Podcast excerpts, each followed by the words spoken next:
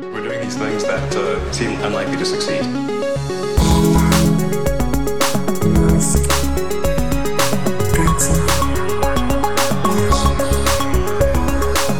Bueno, bienvenidos a un nuevo episodio de Elon, episodio 164. Mi nombre es Alex Barredo y hoy no está conmigo mi compañero Matías, está en Cancún, en el Caribe.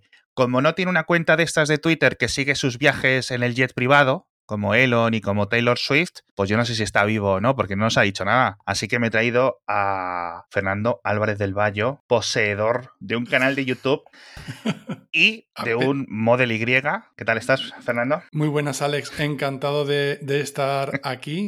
También te digo que preferiría estar donde está Matías, que he visto fotos suyas y no veas Ah, ¿sí? pedazo de viaje que se está pegando. Pero encantadísimo de estar contigo. Está vivo, ¿no? Está vivo, está Ah, vivo. vale, vale. Por ahora sí, to- todavía no se ha caído de ninguna pirámide azteca ni nada de eso. Si lo está publicando en Instagram, etcétera, eh, eh, siempre se me olvida abri- abrirlo y, y- y estoy muy perdido con Instagram, la verdad. Así que tendré que pasarme para ver qué tal le va. Pero bueno, yo creo que de Fer hemos hablado ya muchísimas veces en el programa, aunque sea alguna mención, hemos dejado enlaces a su canal, a varios vídeos de, de su canal de YouTube, etcétera, en el que pues ha ido comentando pues la experiencia, ¿no? Desde que se compró hace un año aproximadamente el Model Y.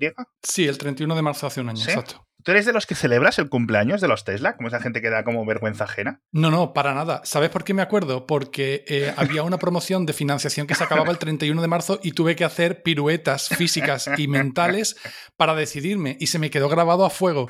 Además, fue el último día que conduje mi Citroën C4 y lo tengo marcado a fuego por eso. Ay, eso da mucha pena. Yo es la primera vez que me deshacía de un coche y uff, uff, uff, uff.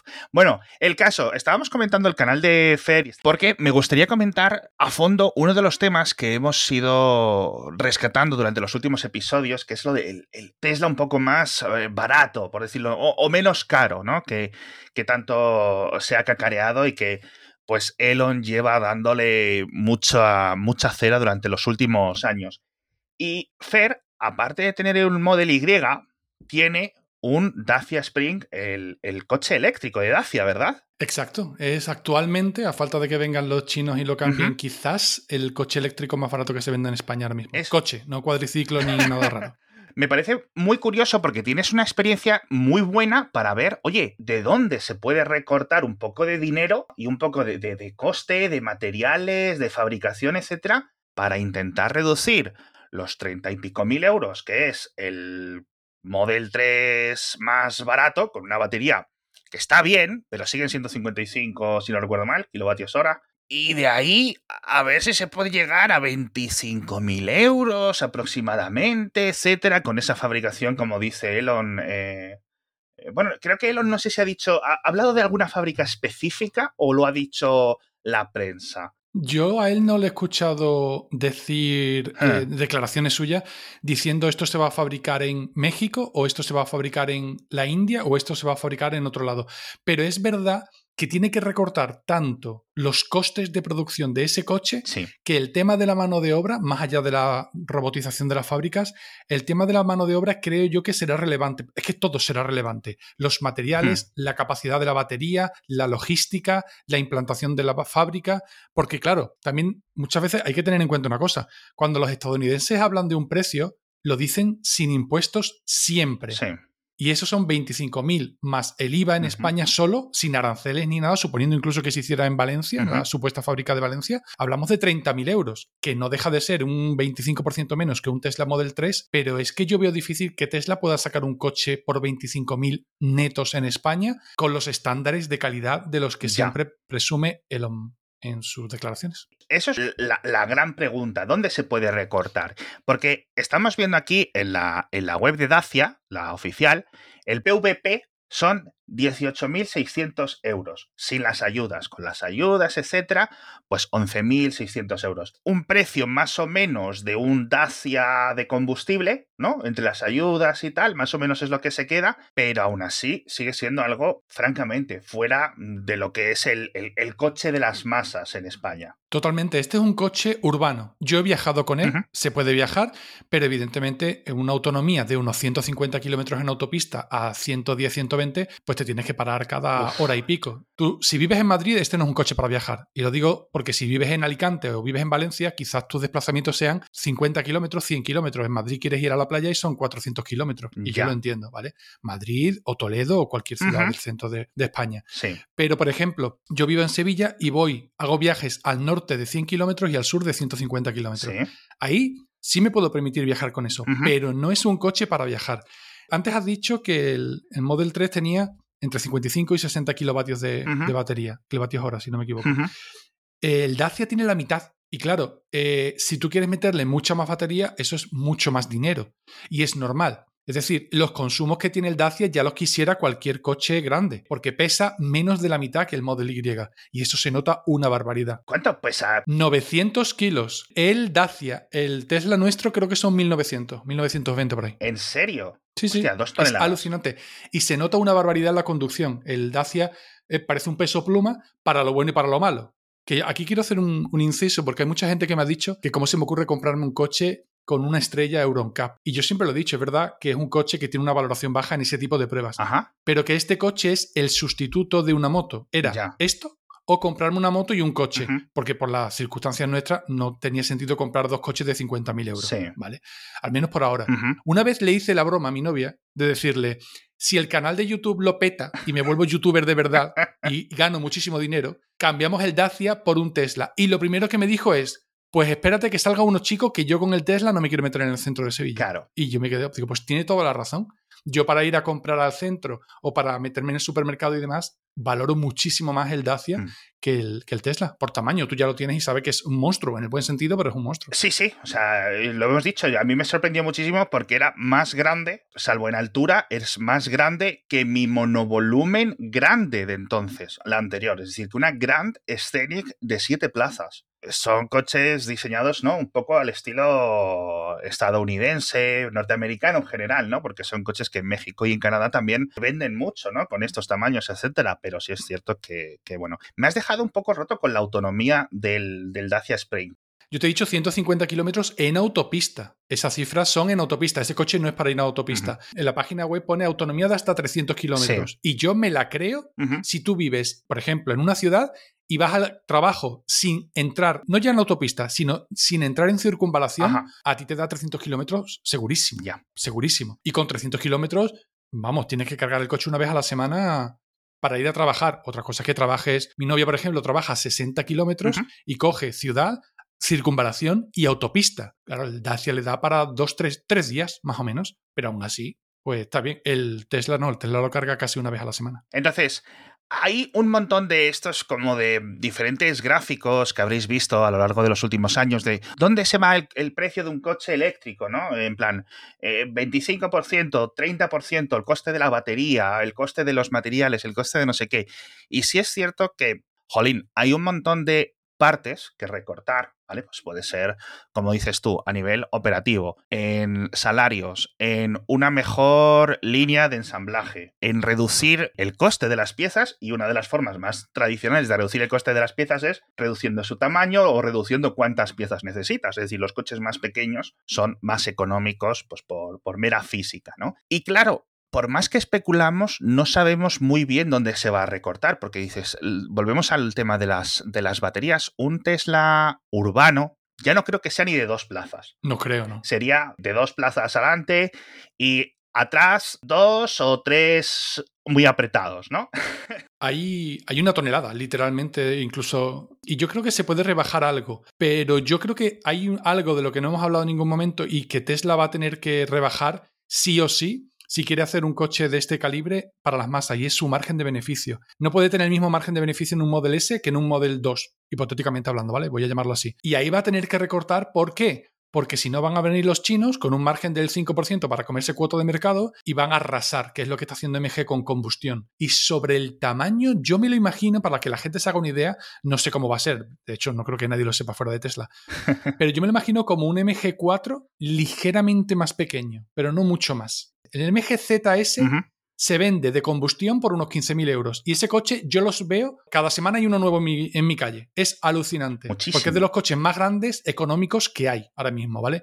pero el que está triunfando es el MG4, porque es un coche plenamente eléctrico, con buena autonomía. De hecho, acaba de bajar precio y lo estás viendo ahí en la página web, con Sí. las ayudas desde 16.000 euros. Hmm. Y esto es el equivalente, para que la gente lo tenga en cuenta, si no ha visto nunca un MG4, a un Citroën C4 antiguo, a un, a un Peugeot 307, un 308 de ese tamaño, un clase de la categoría C, pero un hatchback, es decir, poquito maletero, Ujú. plazas traseras un poquito ajustadas. Yo me he montado y no es especialmente cómodo, pero es un coche, un compacto, Mm. rollo crossover, rollo hatchback, como digo. Sí. Claro, luego te montas en un, en un Model Y y dices, madre mía, esto es un salón. Claro, sí, yo creo que sobre todo, sobre todo en altura. Pero aún así, estos eh, 17.000 euros que creo que me habías dicho con la financiación, etcétera, bueno, Sí. pues eh, pueden estar bastante bien, sobre todo, digamos, haciendo el máximo de las ayudas. Y entonces. Ya no estamos muy lejos de esos 25, pero le quitas las ayudas, no sé qué. Y, y, bueno, en un MG4 a lo mejor hay algo que pueda hacer algo ahí Tesla a nivel de escala, a nivel de precio de baterías. Con las ayudas, eh, sí, por supuesto que puede estar por debajo de 25.000 euros el Tesla, siempre. Ahora, sin ayudas, lo veo más complicado, pero quién sabe. Ya. Es decir, si a, ti, si a un comprador del el Model 3 le dicen hace 5 años que su versión más actual y mejor va a costar 39.000 euros, pues seguramente Ya. se hubiera estado riendo de ti hasta antes de ayer. Han sido unos años muy raros para los coches eléctricos, con esas subidas de precios en 2021, etcétera. Todo ha sido como muy extraño.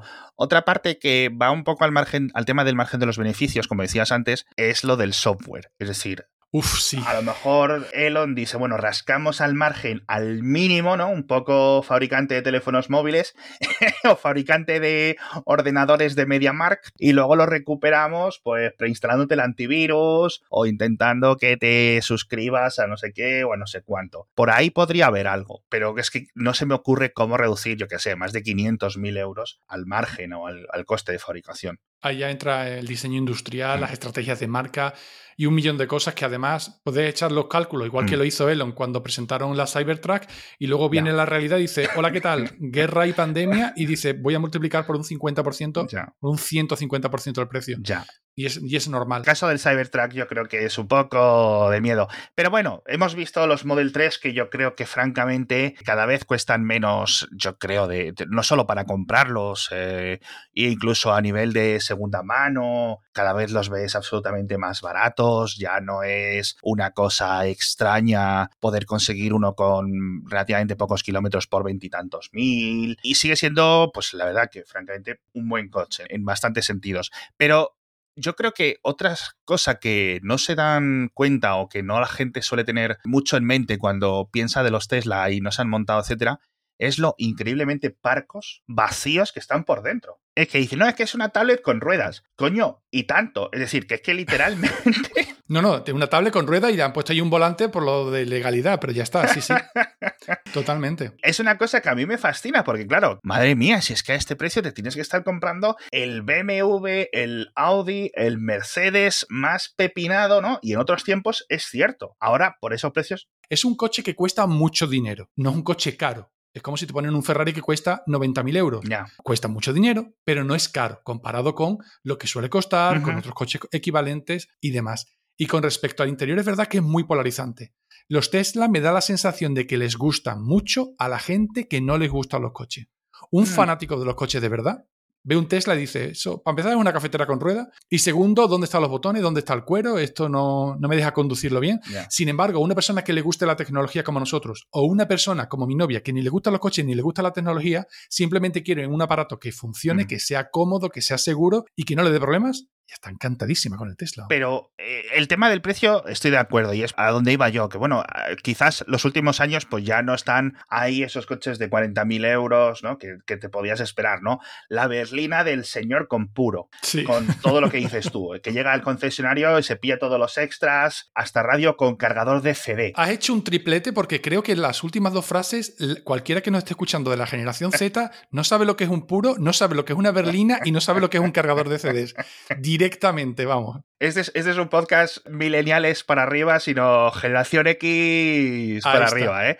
Pero bueno, el caso. Hay un montón de lujos en los coches de, vamos a decir, entre comillas, lujos, coches de 50, 40 mil. Tienes un montón de, de, diferentes chorradas, como yo siempre pienso, de los retrovisores que tienen Sí. el antiniebla. Es decir, para que no se te llene de niebla, o el triangulito de esa ventana para que no se te empañe. O, por ejemplo, el Model Y, una cosa que la gente no sabe, no tiene limpia parabrisas atrás. Se supone que el agua no se te queda por la forma o por la aerodinámica o no sé qué. Pero, joder, no siempre. Totalmente, pero hay, hay muchos coches que no tienen limpia parabrisas. A mí es una cosa que, que sí me gusta. Sí. Pero es verdad que es un coche con, esa, con ese diseño, eh, ni siquiera ves mucho por el espejo retrovisor. Ya. Si te has montado alguna vez en un Model 3, sí, el Model 3 sí que se ve por detrás. Hmm. Sí que se podría echar eso en falta. Sí. Pero en un Model Y no tanto. De hecho, sí. hay algunos modelos que directamente eh, la Cybertruck, cuando tiene echado el recubrimiento trasero de la cama, sí. no se ve físicamente. Sea, Y otros, mo- otros modelos como el Megane optan por poner una cámara, aparte del espejo. Sí. Hay ya cada uno, pero llega un punto en el que tú teniendo cámaras y teniendo los espejos exteriores,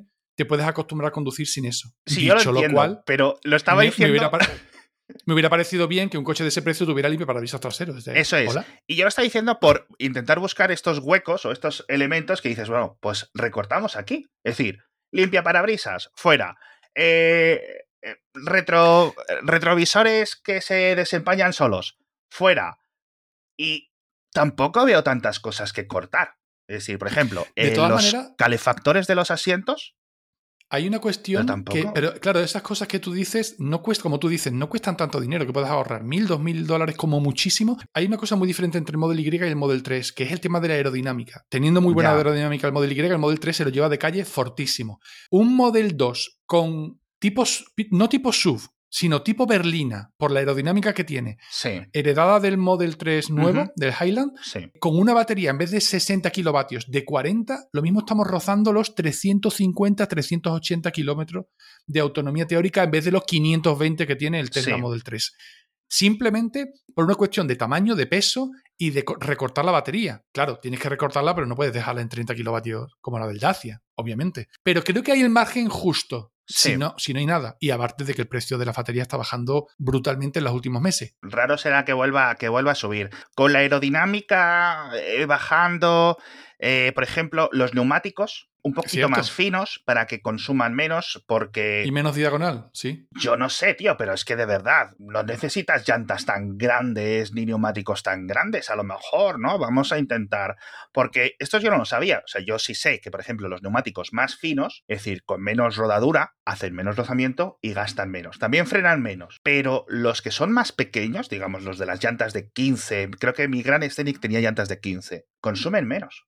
Yo eso no lo sabía. Totalmente. De hecho, el Dacia tiene 14 dia- de dia- pulgadas de diagonal, que parece una rueda de una bicicleta. Es una rueda muy pequeña, pero el coche es pequeñito, no, no le sienta mal. Sí, Pero es muy ridículo porque, claro, tú te la pones al lado de las 21 del, del Tesla, que ni siquiera, eh, de las 20, si no me equivoco. 19 creo que tiene el Y, el básico, sí. El básico, ¿no? Eh, luego ves 20, 21 y mucho más y dices tú, ¿para qué? Yo no lo necesito, pero es verdad que también ahí está apuntando a otra cuestión de estética o de seguridad por la frenada y por otras cosas, ¿no? Si tienes que cumplir ciertos requisitos. Yo creo que a nivel interior no hay mucho, etcétera, pero bueno, vamos a ir viendo porque a lo mejor, si siguen los rumores de que esto es de 2025, deberíamos de empezar a verlo. Es decir, Elon, la cabra tira al monte y Elon va a querer empezar a proponer y a poner las cosas encima de de, hecho, la mesa. creo que te, lo, te lo escuché a ti en otro podcast, en otro capítulo de Elon, de hecho, que decías que, que este 2024 no había ningún lanzamiento importante de Tesla y eso podría suponer una pausa demasiado importante tanto para los inversores como para su propio crecimiento, sobre todo si empiezan a llegar coches chinos a Europa y Latinoamérica, que no nos olvidemos que últimamente estoy viendo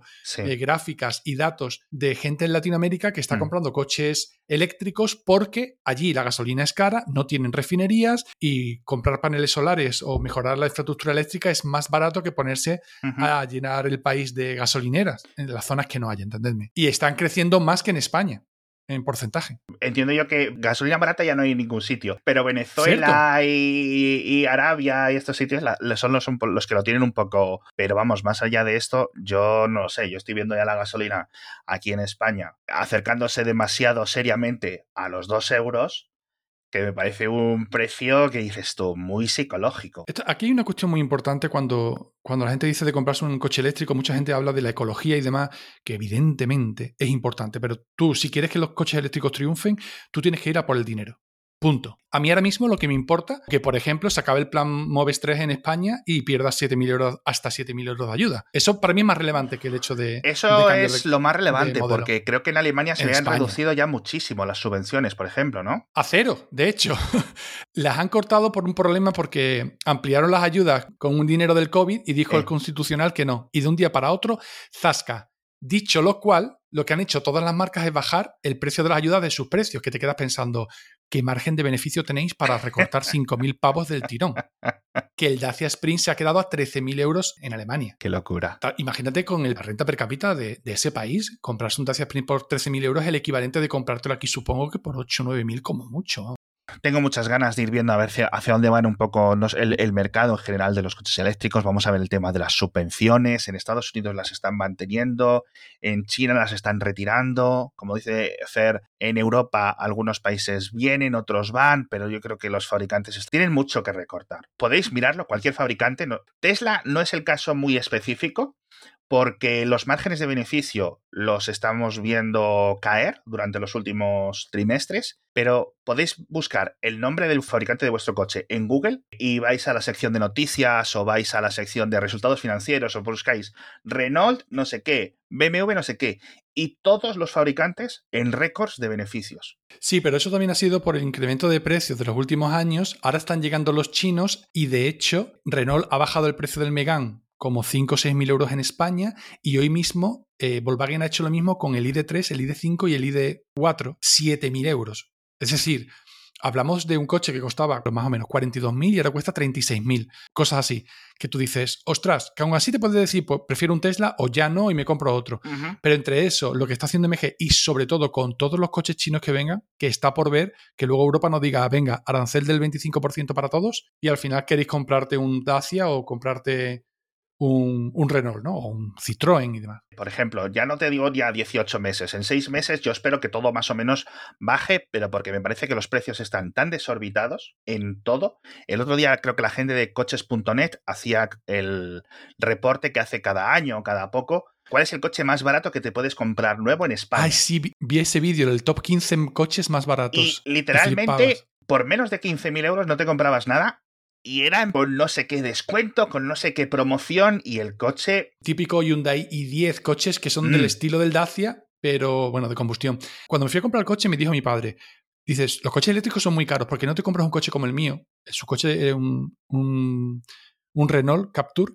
Dice que me costó 17.000 euros. Hice una búsqueda rápida, digo, mira papá, tu mismo coche. Ahora mismo, el que está en el concesionario, 23.000 euros. Dices, ¿cómo va a costar 23.000 euros mi coche? Tú lo sabes porque tú te has comprado un coche hace poco. El problema de los coches eléctricos es que son caros, pero el problema mayúsculo es que el resto de los coches también son caros. Increíble. que la diferencia no son 15.000 euros de diferencia. En un coche de la misma categoría son 3, 4, 5.000 euros, cuando no en la dirección contraria, hacia más barato, ¿no? Sí. Pero es que todos los coches son muy caros. Que ahora empiezan a bajar los precios de todos los coches, como tú dices, puede ser, porque se tendrá que normalizar. Aparte de que las ventas van a caer, porque, bueno, entre que la generación Z está por, por otra cosa y no quiere coche, y que habrá mucha gente que se jubile, que fallezca, que ya no tenga coche y no lo renueve. Eso también nos vamos a tener que acostumbrar. Pero ves algunas cifras de ventas. Ahora puedes encontrar alguno, como dices tú, ¿no? A un precio que entre las ayudas, las subvenciones, no sé qué, no sé cuánto, esté casi a la par que un, que un equivalente de gasolina. Sobre todo si empiezas a mirar pues, los 2, 3, 4, 5 años primeros de combustible. ¿Vale? Yo creo que están muy a la par, como, como dices tú, pero no es porque hayan bajado, sino porque los de combustible han subido tanto que es ridículo ridículo. Entonces vamos a ver si bajan estos márgenes de los fabricantes, etcétera. El tema de China es muy importante y además lo, quiero mencionar como uno de los posibles elementos a lo largo de, ¿no? de esta elucubración que estamos haciendo para, oye, ¿de dónde se puede recortar?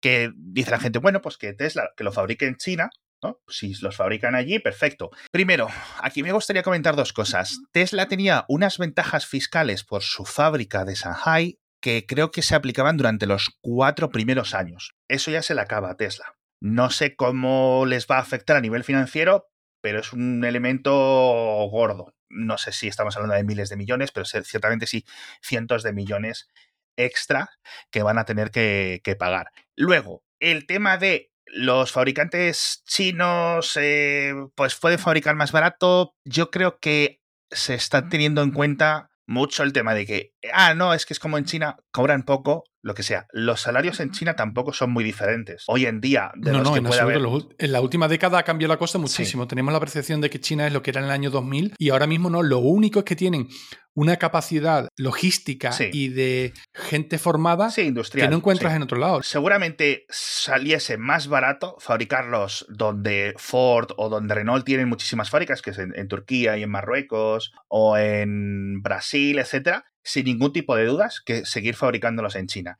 ¿Cuál es el tema del, de China? Bueno, no solo la capacidad logística industrial, sino aparte un montón de ayudas que se supone que es lo que está investigando la Unión Europea y que en Estados Unidos lo dan más por hecho, que es que haya unas subvenciones a nivel industrial excesivas, tanto las directas como las más indirectas, que hace que se esté, bueno, según la investigación de la Unión Europea, infringiendo ¿no? las leyes de libre comercio porque pues estás, digamos, supervitaminando a tus fabricantes para poder vender más barato de una forma artificial.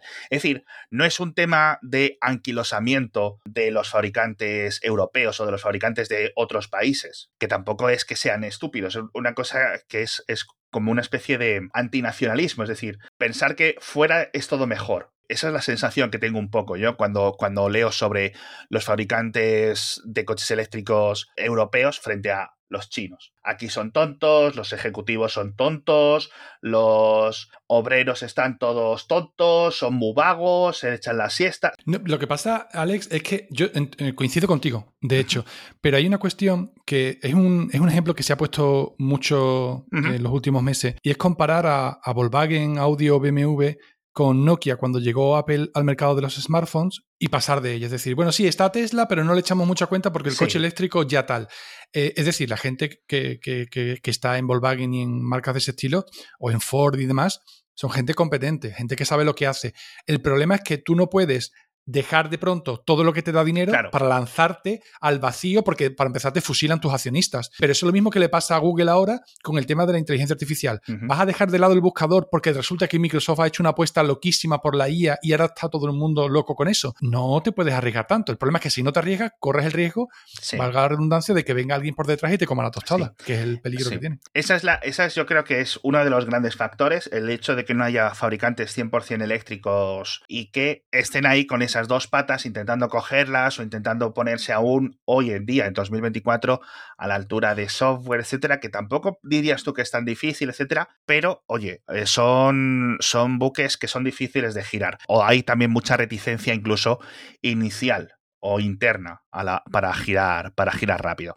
Pero bueno, ni es tan sencillo, ni es tan rápido encontrar cómo llegar a esos 25.000 euros sin ayudas, etcétera, para este tipo de coches. Y vamos a ver por dónde van los temas. Pero yo creo que por resumir, Fer, más pequeño, pero no mucho más pequeño, porque entonces la gente. Eh, es que eso es importante. Tú mismo, tú tienes tres niñas, ¿vale? Tú necesitas un coche grande, tú tenías un monovolumen. Yo no me he comprado el Model 3, pese a que me gustaba más, porque mi pareja dijo. Oye, el, el, el Model Y es más grande y también es bonito. Digo yo, bueno, vale, pues no lo compramos entre los dos y al final, pues nos compramos el Model Y. Pero el hecho de que la gente le guste un coche grande no es tanto por seguridad o simplemente por espacio, por carga y por y por ergonomía dentro. Los mm. SUV se venden por eso, no porque mm. tengan funciones de todo terreno ni nada parecido. No, no, no.